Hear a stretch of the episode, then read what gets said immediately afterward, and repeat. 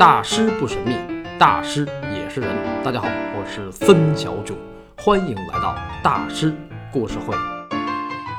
刚才说到谢格兰对东方文化感兴趣，那么这个东方指的是哪儿呢？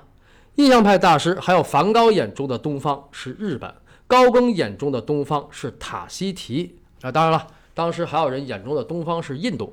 那么谢格兰眼中的东方到底是哪儿呢？谢格兰眼中的东方是中国。实际上，谢格兰一生中做出的最大的贡献，还不是对高更大师的推广，而是对中国文化的推广。是他发现了大汉骠骑将军霍去病墓前马踏匈奴的石雕，也是他拍摄了秦始皇骊山陵墓的第一张照片。这是怎么回事呢？谢格兰一生醉心于中国文化，因为他在1902年到过纽约和旧金山，见到了很多中国人。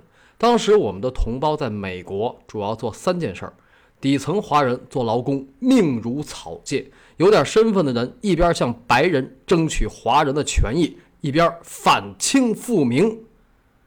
反清复明。左脚反复，右脚清明，为人不是陈近南，变成英雄也枉然。对，天地会在海外又叫鸿门。一九零四年，孙中山先生去美国，就见了纽约鸿门得劳司徒美堂。司徒美堂。中国致公党创始人，他领导洪门为中国的辛亥革命和抗日战争做了很多很多贡献。一九四九年十月一日，他是作为海外华侨的代表参加开国大典的，受到毛主席接见的。司徒美堂，洪门元老，一生爱国，不管是对于国内的革命事业，还是对于保护海外华人的正当权益，尤其是在美国的正当权益啊。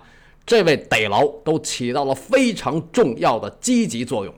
这里边涉及到一个美国人，这个美国人呢，当初在纽约洪门是司徒美堂的小弟，他比司徒美堂小十几岁，跟大哥的关系特别好。后来，这位小弟成了二战期间盟军的三巨头之一，他就是美国历史上迄今为止在任时间最长的总统——富兰克林·德拉诺·罗斯福。他与司徒美堂有长达半个世纪的友谊。好，他们俩的事儿就说到这儿。接着说谢格兰。一九零二年，这位法国青年去了纽约和旧金山，为什么就对中国文化充满向往了呢？美国那种地儿，移民国家，每一个移民到了那儿都得想：我们从哪里来？我们是谁？我们到哪里去？这三句话合成一句话就是：我们别受别人欺负。想要不受欺负，就得记住你是谁。所以那个时代的华侨们都把中国传统文化保持得特别好。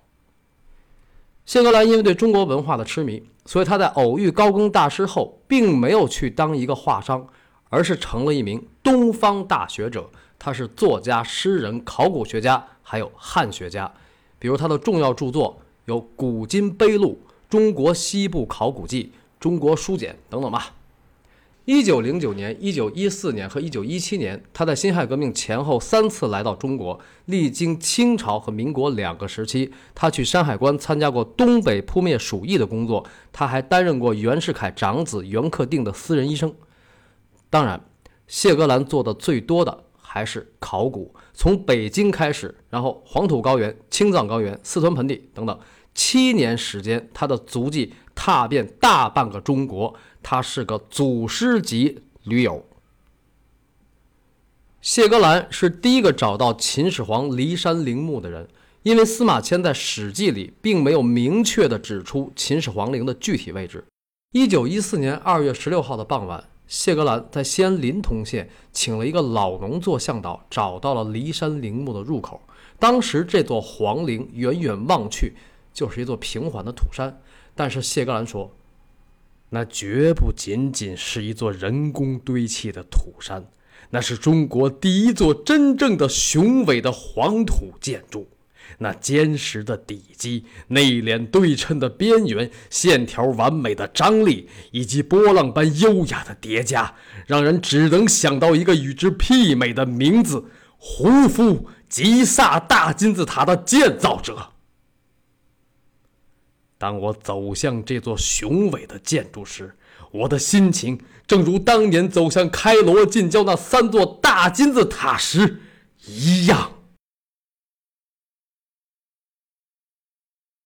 十九世纪下半期和二十世纪上半期，东方虽然在整体上比西方落后，但是在艺术和文化方面却不是这样。不然，梵高不会迷恋浮世绘，高更不会钟情塔西提，毕加索后来也不会对张大千说：“真的，这个世界上谈到艺术，首先是你们中国人，其次是日本。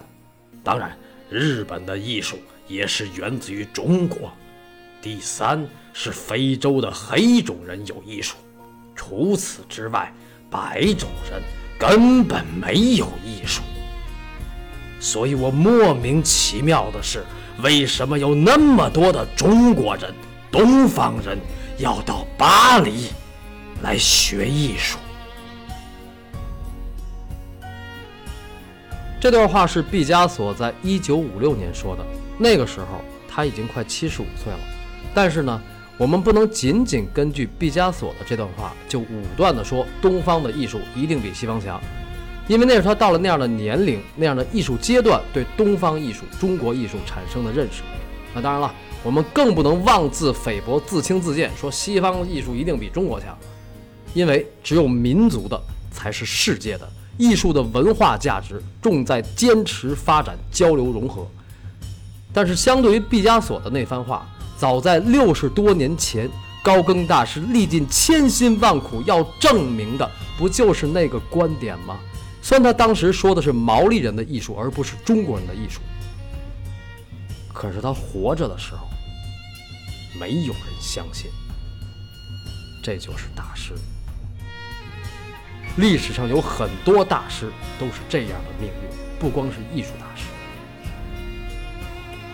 好，这期聊了高更大师的幕后推手谢格兰，下一期聊他的一幅作品，下期再会。